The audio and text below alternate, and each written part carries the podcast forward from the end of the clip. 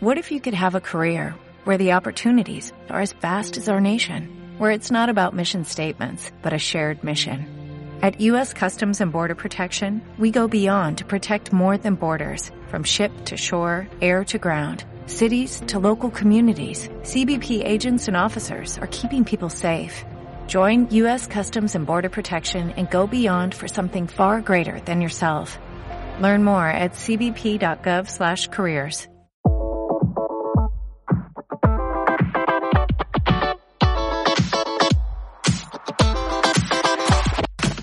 Angélica, me pediste la palabra, vamos con Yalesa y con Juan Pablo. Adelante, Angélica.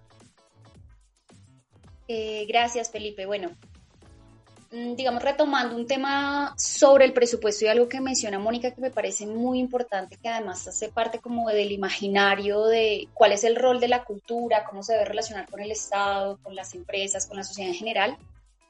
Eh, bueno, lo primero con respecto al presupuesto, aclarar también que este no es el presupuesto más alto. Nosotros hicimos eh, la tarea, pues participamos en, las sesiones del Congreso de la República junto con Yalesa y logramos sacar unas cifras importantes a precios de hoy, eh, desde el 2010 hasta el 2021, logramos sacar el presupuesto.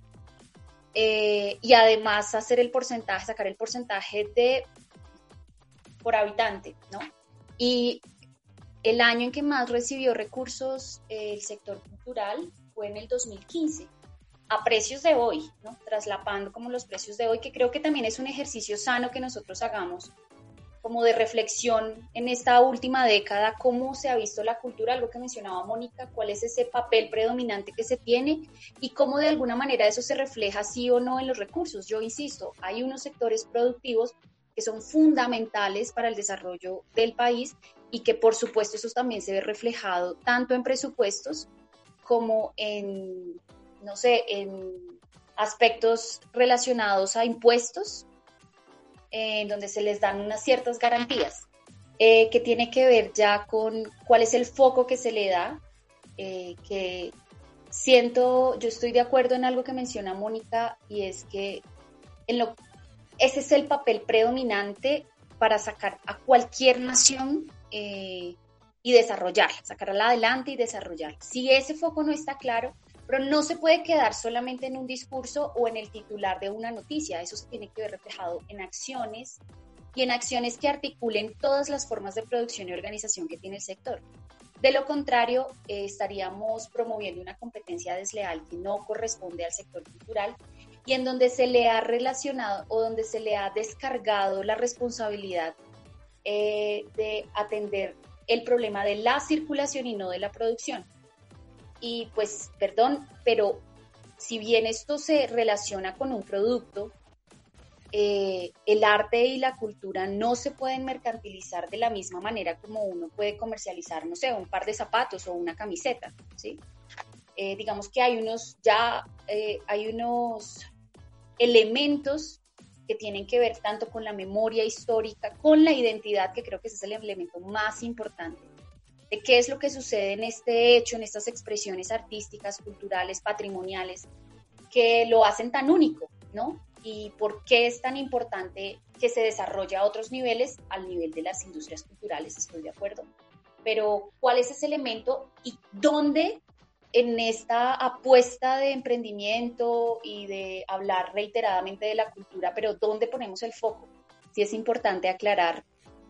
Eh, yo no conozco un solo artista en donde su propósito sea ir y golpear las puertas del ministerio o del IDARTES o de la Secretaría de Cultura como Demen. Es más, conozco los grandes proyectos artísticos que han cimentado en gran medida hasta las facultades de arte del país eh, son gestores increíbles que han gestionado su existencia muchísimo antes de que estuviera el ministerio. O sea, el ministerio es nuevo, tiene, tiene desde el 97, la Ley General de Cultura es del 97, el IDARTES es del 2011, como para decir que es que esto es de toda la vida, no, por el contrario. Y hay proyectos que llevan hasta 50 años desarrollándose, haciendo economía cultural, gestionándose, eh, verdaderos emprendimientos de los que yo incluso creo que hay que aprender bastante. Eh, Sin embargo, la diferencia que se ha planteado acá, e insisto y reitero en esto que parece que no se leyera como ese marco conceptual, y es a dónde yo dirijo las políticas, hacia dónde dirijo las políticas culturales, hacia dónde dirijo las, el, fortalecimiento a los emprendimientos, hacia dónde está dirigido eso. Y está claro, y, en esto voy a ser reiterativa las veces que sea necesario, el marco que tiene eh, los proyectos, los últimos proyectos enfocados al sector cultural como la economía naranja, eh, no se pueden salir de los tratados de libre comercio.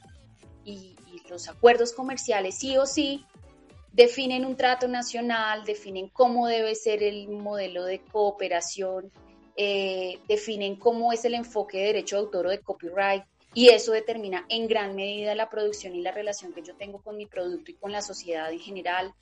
Eh, cómo es la venida de de productoras internacionales a Colombia, eh, hasta dónde participan del recurso público o no, hasta dónde realmente vienen a hacer inversión extranjera o no, y cuál es el rol de los artistas ahí, en qué en, calidad de qué yo participo ahí.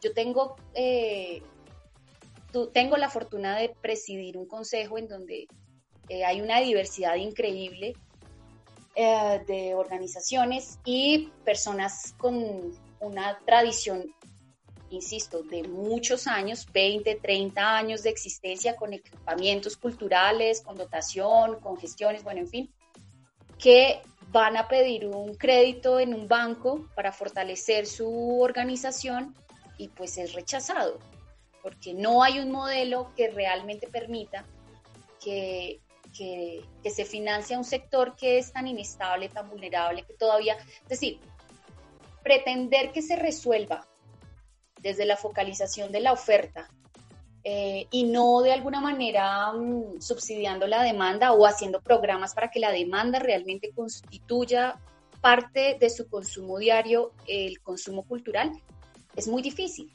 ¿sí? Esto debe ser o con programas aliados al Ministerio de Educación desde primera infancia, creo yo, para que realmente se construya una crítica cultural alrededor de eso, un consumo, una memoria. Porque de lo contrario, lo que ocasionó la pandemia, y que incluso ya las últimas cifras nos indican el incremento del 40% en consumo de aplicaciones OTTs, Amazon Prime, Netflix, eh, Disney Plus, montón de aplicaciones en donde no circula, eh, no es el principal medio de circulación de la producción nacional. Y creo que ahí es donde el sector de, la industria cultural debe enfocarse. Nosotros necesitamos un espacio que nos permita eh, estar en la vida diaria de la sociedad, que, donde podamos circular, en donde no sea más caro. Eh, yo pues no sé, estaba viendo una obra de una compañía que me gusta mucho de teatro, La Congregación, y valía 30 mil, 40 mil pesos, incluso no podía hacer donaciones mayores. Y estaba con unas, unas personas en casa y me dicen, pero es que es más barato pagar una mensualidad en una aplicación de estas, en una calidad de este tipo, ta, ta, ta, ta, ta. Y me fui a investigar qué es lo que pasaba en Netflix, porque eh, como los gobiernos que promueven su cultura y sus propias industrias, cómo negociaron la, parrilla allí, qué fue lo que pasó. Y efectivamente tenemos que España dijo, Netflix no entra acá hasta que no haya una cuota de pantalla que beneficie a la producción y a la industria cultural de este país. Y allá se negoció de esa manera. Creo que ahí es donde digo que sí, hay mucha palabra hacia afuera, pero en cuanto a acciones concretas, pocas no hay plataformas de streaming donde Colombia pueda circular y ese es la principal, es el principal mecanismo en donde se está filtrando el consumo en Colombia. Creo que ahí es donde uno puede hacer unas negociaciones más equitativas para la producción nacional y, para fortalecer nuestras propias industrias. Bien, bien interesante. Tú tocas un tema que es esa rentabilidad que hablaba Mónica, no solo desde la rentabilidad clásica, sino la rentabilidad cultural y cómo se equilibra un poco eso. Eh, Yalesa, eh, querías mencionar algo. Sí, yo creo que aquí pasa algo particular y es, primero, el, tema de la palabra reactivación definitivamente es una reconstrucción. Eh, creo que el tema de reinvención, si hay un sector de la economía del país que ha tenido la capacidad de, de reinventarse constantemente ha sido el arte y la cultura. Em, creo que en ese orden de ideas y además las industrias creativas en general han tenido esa capacidad constante durante años, no de ahora, de, reinventarse, de reactivarse y de sostenerse. Yo creo que aquí uno tiene que diferenciar los momentos de la, de la creación. los momentos de la creación nos permiten identificar que está el momento en donde el artista, el que tiene esa capacidad creativa, empieza a pensarla, a soñarla y a plasmarla, y está ese momento de la implementación eh, yo sí creo que los seres humanos en general debemos tener ciertas eh, cualidades y ciertos conocimientos en estadísticas, en contabilidad, no porque lo ejecutemos o porque seamos los mejores en eso, pero sí creo que debemos tener unas, unos conocimientos mínimos para poder desarrollar nuestras profesiones o nuestros oficios en, alguna, en, en, algunos eh, perfiles profesionales o conocer más o menos qué pasa en cada, en cada sector. Yo creo que la forma de relacionarnos con la empresa privada en Colombia está, está conociendo y creo yo en ese orden, en la forma de acercarse a la empresa privada, lo he vivido durante 25 años, creo que uno tiene que ser muy inteligente y no puede ser solo un pedir, y estoy de acuerdo con Mónica en el hecho de no es solo pedir, pero también creo que los artistas, los creadores, los productores, no solo han ido a pedir. Yo creo que la gran diferencia que hay entre una TIC y la, y la creación en el arte y la cultura es que la tecnología tiene esa fortaleza de materializar, de tener material, a diferencia del arte y la cultura, que, que, vendemos sueños. Y vender sueños es vender humor, es vender algo que se me ocurre en la cabeza, pero que en términos técnicos es más fácil de, de mostrar en un producto, ¿cierto? Físicamente las empresas y las industrias eh, recogen más lo que físicamente se puede tocar. Creo que sí debe existir toda esta educación que estamos teniendo en cómo relacionarnos con la empresa privada y pública. Eso es un aprendizaje gigantesco. Creo que no es de hoy, es de años, pero que hoy se está viendo por una circunstancia pandémica que nos puso en un contexto especial. Ahora, creo que el gran golpe real que ha sucedido en esto es el cortar la construcción de públicos que permitan la monetización. ¿Cuál es el gran impacto de esta situación? Y es que cuando pasamos a las plataformas digitales y cuando nos vamos a ver eh, eh, reflejados a una realidad en donde no podemos eh, tener contacto, en donde tenemos que abordar la tecnología y la ausencia desde la conectividad de un país, a los conocimientos para poder encender un, computador en actores, actrices, músicos, bailarines de más de 50 años o más de 40 años que les cuesta el, tema de tecnológico y viene ese impacto de monetización sin públicos porque tenemos una ausencia gigante de eh, educación en el público, tenemos una audiencia gigante en, el, en, la, en la cultura del pago, entonces yo creo que había lo que dice Angélica frente a educar desde pequeños la cultura del pago. Uno va a un país como Argentina, tú dices voy a pagar una boleta y no pasa nada. Tú estás en Colombia y dices vas a pagar una boleta, lo primero es que no está ni siquiera dentro de tu economía, dentro de tu economía como colombiano, tú no destinas un porcentaje importante de tu economía para aportar al arte y la cultura, ni porque es un bienestar para ti. Entonces, creo que ese es, eh, articulamos varias ideas importantes y es importante relacionarnos con la empresa privada, sí, creo que es fundamental. La diferencia es que no somos un producto físico y volverlo físico cuesta y ahí es donde empieza ese círculo vicioso de construir y de hacer posible las creaciones. Eh, y creo que la gran inversión que debemos empezar a hacer es en la construcción de públicos que valoren las industrias creativas en, en la dimensión que eso implica y valoren el hecho de que pagar o ser parte, así como su canasta familiar, el arte y la cultura de ser parte de la, de, la canasta familiar, para que esto sea una economía real, que haya un círculo real de consumidor y de oferta que permita hacer que esto se restablezca de una mejor manera. Ok, sí, Yalesa, yo creo que en ese sentido hay que, hay que pensar en, en esa clave y en esas dimensiones. Eh, y ahí, bueno, víctimas de nuestro propio invento, ser creativos. Eh, y Mónica, en ese sentido me gustaría eh, eh, oírte un poco con toda esta temática que estamos trayendo y tratando en, el, en este episodio con la convocatoria que COCREA acaba de lanzar. ¿Cómo empatas esa convocatoria con todos estos temas que, que, que, hemos discutido y que hemos conversado tan agradablemente, Mónica?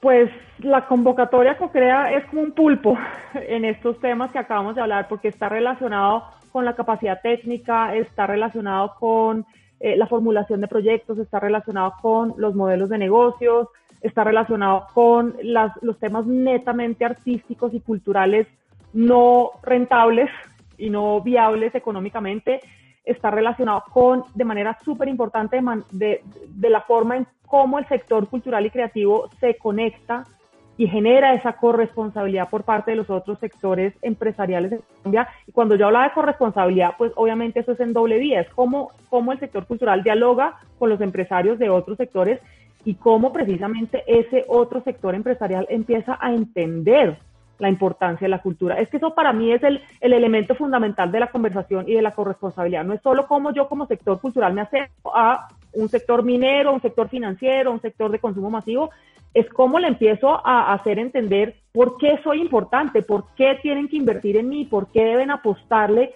a todos estos temas que estamos hablando y estoy absolutamente de acuerdo con, con eh, el, el, enfoque que hay que hacer en el consumo, porque la verdad es que como colombianos estamos consumiendo culturas de otros lados, no las nuestras. Leemos libros de otros lados, oímos música de otros lados, comemos cosas de otros lados, eh, vemos eh, televisión de otros lados, los niños chiquitos hablan con acento mexicano y español. Entonces, pues definitivamente ahí creo que hay que hacer un, esfuerzo importante, pero entonces la convocatoria COCREA, para resumir, toca todos esos elementos, abre la oportunidad y, vuelvo a la política pública y vuelvo a los presupuestos em, de asignación de, presupuesto de la nación. En este sentido, el gobierno ha reconocido que no tiene los recursos suficientes en términos de, de asignación presupuestal para invertir en lo que necesita la cultura. Y precisamente por eso lo que ha hecho es abrir una invitación al sector privado que tiene recursos para que se sumen a esa priorización eh, a través de un beneficio tributario. Lo que hace, los incentivos tributarios son un acuerdo entre el gobierno, entre los recursos del gobierno y el sector privado. Es si tú inviertes acá, si tú pones tu plata privada que te ganaste en tu negocio para que eso vaya a un proyecto cultural y creativo, yo te voy a dar una deducción en tus impuestos. Voy a permitir que por haber hecho ese aporte a ese sector, pagar menos impuestos. Estoy dispuesto a renunciar, es básicamente el tema de flujo de caja. No la tengo ya para ponerla, pero estoy dispuesto a recaudar menos hacia adelante en el futuro para que esa plata vaya ya a estos sectores culturales y creativos. Y ese es el mecanismo de la convocatoria COCREA, es básicamente la implementación de ese beneficio tributario, donde entonces a través de la convocatoria se postulan estos proyectos culturales y creativos que además van, eh, realmente pues a, mí me emociona mucho esta convocatoria porque es increíblemente abierta, amplia, flexible, se pueden presentar desde artesanos, artistas callejeros, colectivos de circo, etcétera, que quieran 30 millones de pesos hasta no sé, un gran grupo económico que requiere construir la infraestructura cultural para, no sé, el, nuevo escenario de conciertos de una ciudad principal y eso puede costar 30 mil millones de pesos. Permite esa flexibilidad y obviamente eh, el mecanismo en términos eh, de su funcionamiento le da a ambos la misma oportunidad de presentarse a la convocatoria, cumplir con los requisitos, recibir una calificación y eh, acceder entonces a esas conversaciones con el sector privado, con los contribuyentes de renta que quieran apostarle a esos proyectos. Y apostarle quiero decir o invertir y ver qué beneficio obtienen a cambio o donar, como lo hacían antes de manera, o sea, ahí sí vuelvo a la ley de mecenazgo que mencionaba Angélica, que existe en Argentina. Esto es una ley de mecenazgo con un incentivo tributario. Es ponga la plata a manera de donación, de filantropía, de etcétera, y reciba a cambio un descuento en su pago de impuestos, que a todas las empresas de Colombia les cae bien porque pues ninguna empresa eh, pues eh, es feliz en el momento de declarar renta. Entonces, pues esto es un incentivo realmente interesante y si ese es, en mi opinión, vuelvo y digo, esto es una opinión mía, si ese es el mecanismo que hace que el, sector empresarial colombiano voltee los ojos y mire al sector cultural y creativo, yo recibo eso de verdad, pues a, mí me complace, porque es que si no, esas conversaciones son difíciles. Entonces, el incentivo tributario creo que es un excelente gancho. También estoy convencida que una vez una empresa se acerca a un proyecto cultural y ve su impacto, cambia la mentalidad de por vida.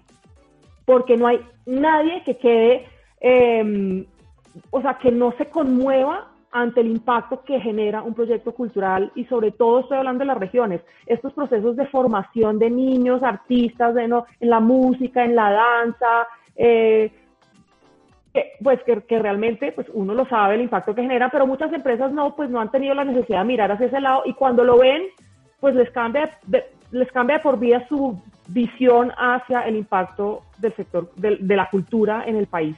Entonces, a mí me parece que es un mecanismo eh, que es una oportunidad increíble que tenemos como país, que hay que aprovechar, que tenemos que empezar a tener esas conversaciones con los otros sectores empresariales que no son el cultural y el creativo para que volteen la mirada.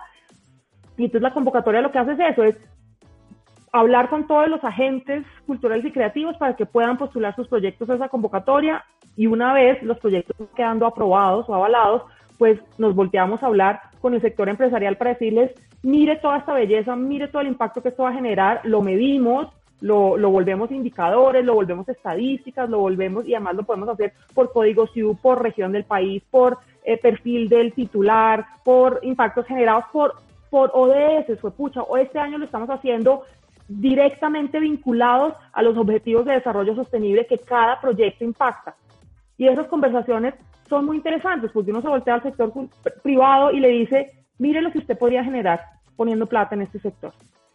Y, pues yo creo que es un mecanismo realmente muy valioso, muy, muy novedoso en un país como Colombia y que hay que aprovechar y hay que eh, em, entusiasmar al sector cultural para que use el, el, recurso, el mecanismo. No todo el mundo va a conseguir plata, eso es, eso es cierto, también hay que decirlo. O sea, es una convocatoria que no da recursos, da esa oportunidad de abrir esas conversaciones, eh, pero antes esa oportunidad no existía. Entonces yo creo que es bien importante y obviamente pues el esfuerzo que está haciendo CoCrea es no solo por facilitar el mecanismo, sino sobre todo por ir a abrir esas puertas con los aportantes para que empiecen a fluir los recursos hacia esos proyectos. Yo creo que en ese sentido refresca creativamente la manera como se accede a no solo recursos, sino a, diálogos y, como tú bien dices, conversaciones. Quedamos muy pendientes de la convocatoria y eh, acá muy atentos a cómo esa facilitación eh, genera unos nuevos panoramas. Eh, vale, Mónica. Juan Pablo, a mí me gustaría, ya como pensando en el cierre de nuestro episodio, un poco que nos contara desde su punto de vista y lo que hemos discutido algo en torno a, bueno, y capacidad técnica, entonces, ¿qué, estimado Juan Pablo?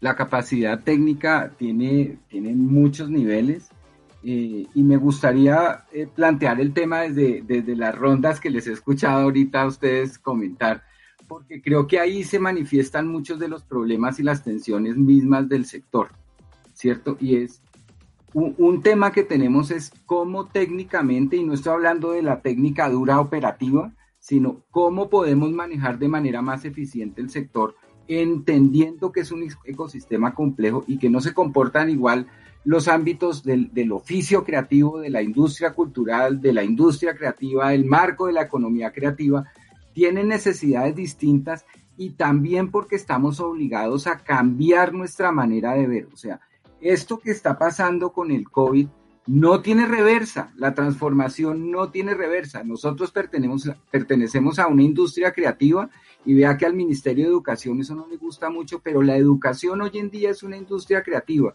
porque es una industria de circulación de contenidos, con todo lo que implica para la cultura y ahí voy a hacer algo que, que, tiene que ver con cómo mirar la transformación y en eso de pronto tengo unas diferencias con algunas de las opiniones, pero es que cultura es todo. O sea, a nosotros nos hace falta cultura científica, cultura tecnológica, cultura intelectual y también cultura artística. Y a veces el Ministerio de Cultura, pues por lo que pasa, está centrado en la cultura desde el arte. pero este es un país, por ejemplo, en que son muy pocas las niñas que acceden a ingenierías y a carreras técnicas porque no tienen una cultura científica madura, porque no las dejan ver ese espacio, etcétera, etcétera. Entonces, primero entendamos qué significa la cultura. Lo segundo, yo sí voy a, voy a, tomar un ejemplo que dijo Angélica, eh, eh, un poco en sentido contrario. La cultura no son camisetas y zapatos. Pues es que las camisetas y los zapatos también son cultura. O sea, también tienen alguien que los produce, también tienen alguien que los diseña, también tienen alguien que quiere expresar a través de eso y también reflejan un país, su manera de ser, su manera de producir, sus materiales, etcétera.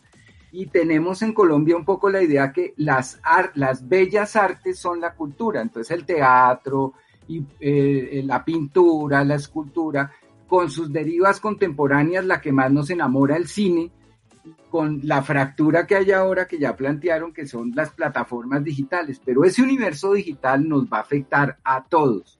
Y la fractura se nota porque cuando uno escucha el discurso desde el arte, de que el arte no es una mercancía, etcétera, y escucha uno por otro lado, no, yo necesito producir, necesito trabajar, yo tengo un servicio, necesito ponerlo a circular, se da cuenta que hay que mediar entre esos dos lados y que esa discusión no es nueva, esa discusión está desde el Renacimiento, o sea, eh, el valor de un cuadro en el Renacimiento dependía si se hacía con la sola cara, con una mano o con las dos manos. Y eran grandes artistas, pero sabían lo que costaba la producción. Y eso es algo que hemos perdido y debo decirlo que es algo muy latinoamericano. O sea, la visión tan idealista y romántica del sector completo es muy problemático. Yo no puedo, yo no puedo decir que tengo producción sin tener clara la circulación de eso hay literatura suficiente, hasta en, arte contemporáneo, no sé. Eh, hay, hay, estudios sobre cómo la, pintura de, de, Barceló cambia de formato según fueron cambiando los negocios inmobiliarios.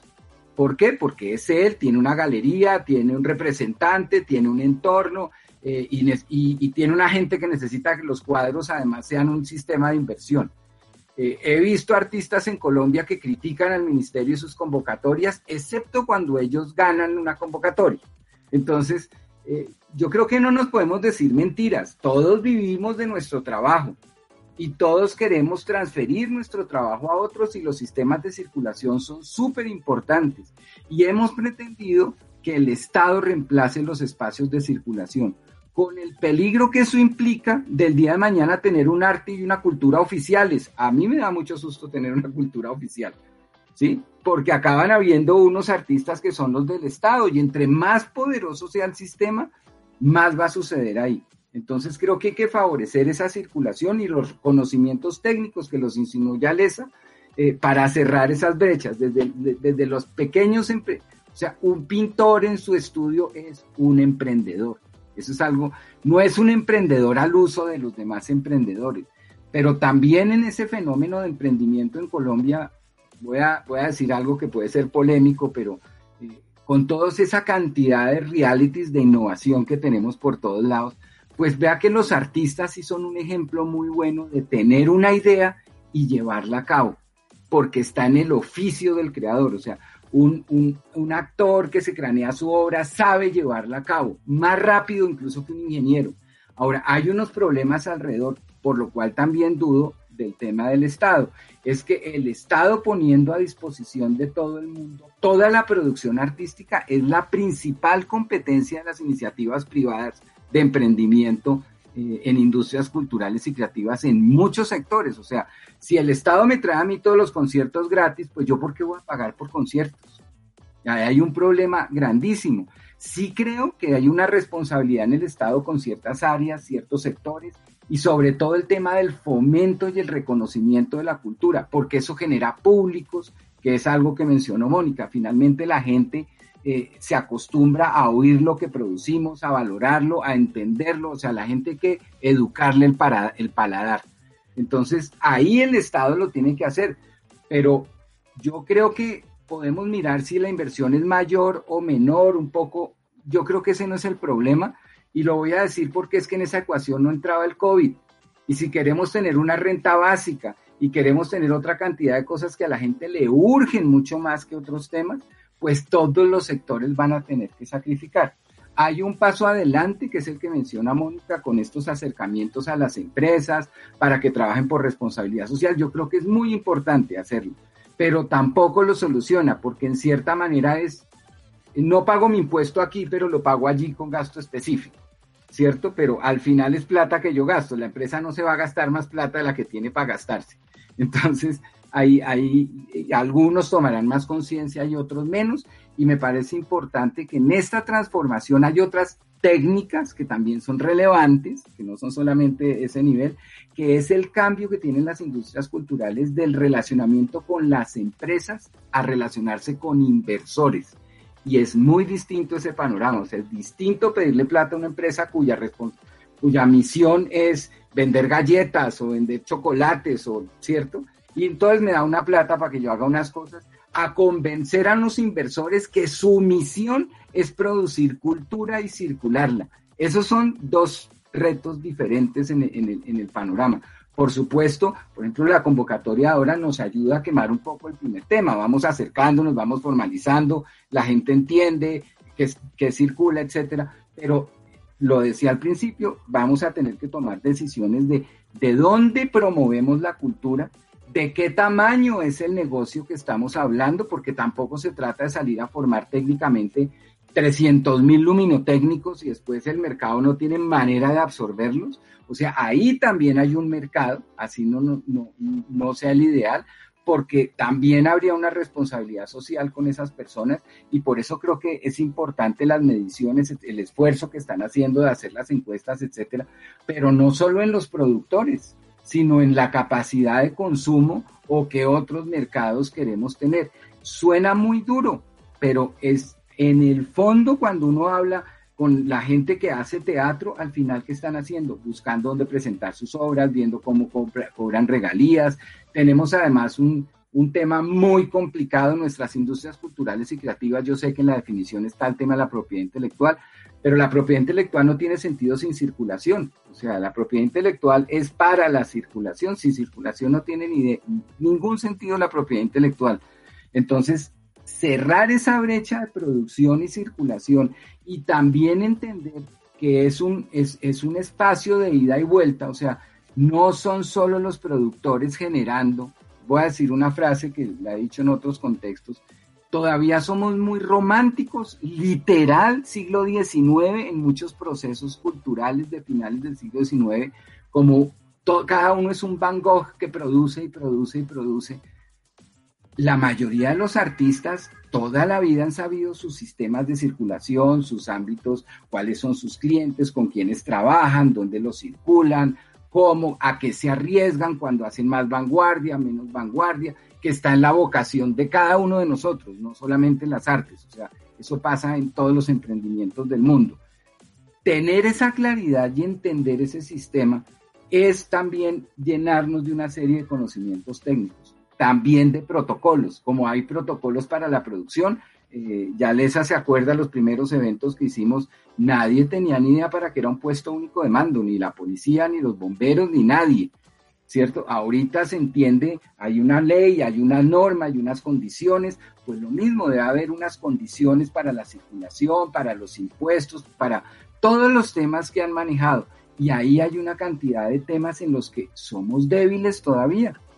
En eso sí diría que somos débiles. Yo no creo que el sector de los eventos eh, sea débil en ser capaces de poner un sonido, instalar unas luces, hacerlo rápido, con condiciones de calidad.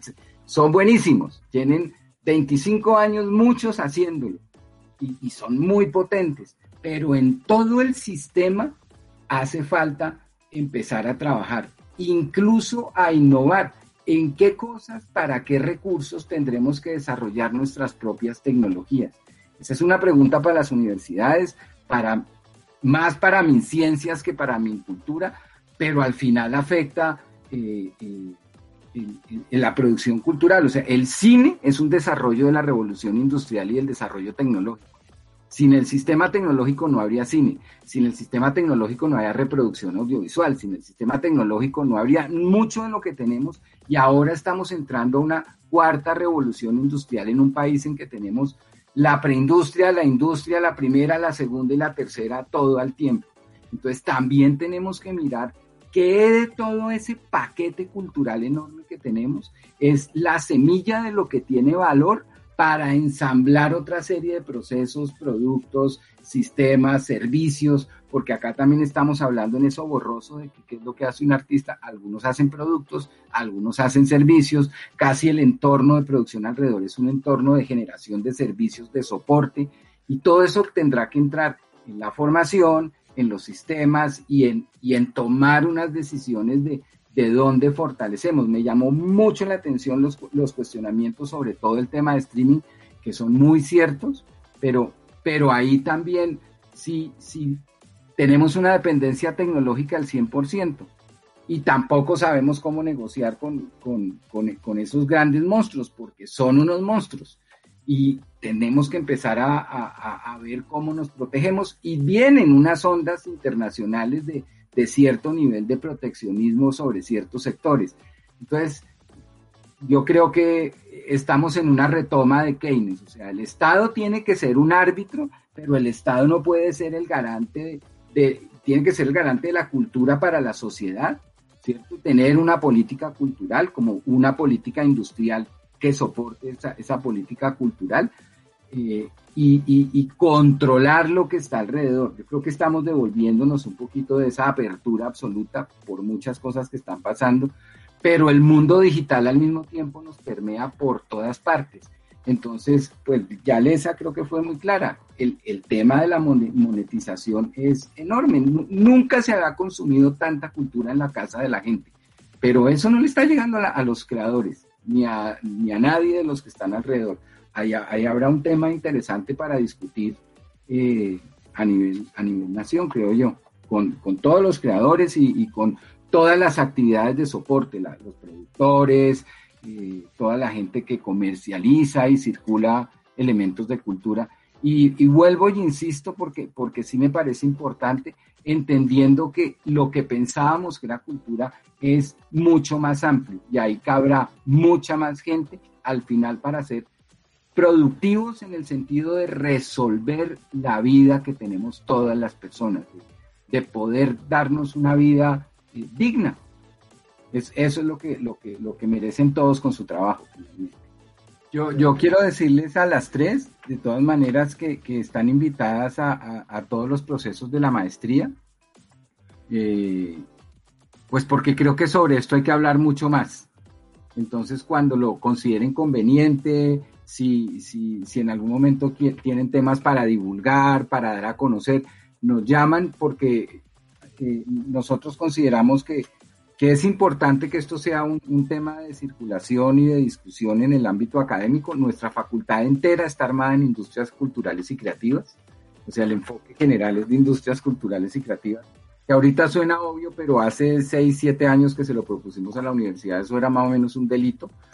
Eh, eh, eh, pues por muchos de esos paradigmas que existen alrededor de la cultura, eh, pero, pero pues es decirles que están muy, muy invitadas para que se acerquen, para, para todo lo que necesiten de divulgación, de apoyo, de circulación, nuestras redes, lo, lo, lo que ustedes quieran. Si, si quieren poner en, en, en, generar un ámbito polémico, para eso es la universidad. O sea, eh, creo que vale la pena hacerlo y, y reitero eso sí, muy de parte ya de la facultad, pues revisen el tema del apoyo que pudieran necesitar ustedes en temas de formación y, y de reconocimiento de saberes. Nosotros estamos en un tema eh, alrededor del reconocimiento de saberes, no solo, pues un poquito en la misma línea. Las, las escuelas de arte reconocen a los músicos populares, reconocen a los artistas populares, pero Valle le reconoce a una persona que es experta en producción una carrera. Es imposible porque como no cae dentro de la idea de artes, entonces, y resulta que ahí también hay artes en el sentido clásico de unos oficios que tienen una condición expresiva y que hacen un, un ecosistema productivo interesante. Entonces, eh, eso, eso si quiere coméntelo con, con, la gente que está alrededor suyo, Yalesa, y si toca sentarnos a mirar y buscarle la, eh, eh, la curva al asunto, lo hacemos eh, porque el proyecto de nosotros como facultad que ha sido, digamos, no ha sido fácil es trabajar con los sectores vivos que están, que están desarrollando este, este tema de industrias culturales y creativas. acuerdo, Juan Pablo. Pues como siempre en nuestros episodios hay toda una cantidad de intereses de intervenciones, eh, pero bueno, todo, como dice alguna canción famosa, todo tiene su final, pero continúa. Eh, eh, la invitación es a que nos acompañen el 18 de febrero con nuestras tres invitadas, que todavía tenemos temas con ella amplias, con el ingrediente de nuestra audiencia.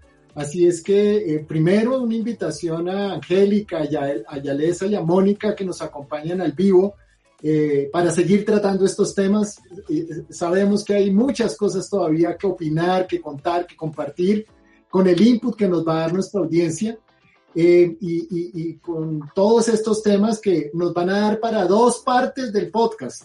O sea, porque ha sido tan interesante y tan intensa las opiniones y las coyunturas que, que, que, que vamos a hacer las dos partes, pero súper importante la invitación, tanto a ustedes tres como a, nuestra audiencia a que nos acompañen el 18 de febrero en nuestro vivo a las seis y media a través de Facebook Live.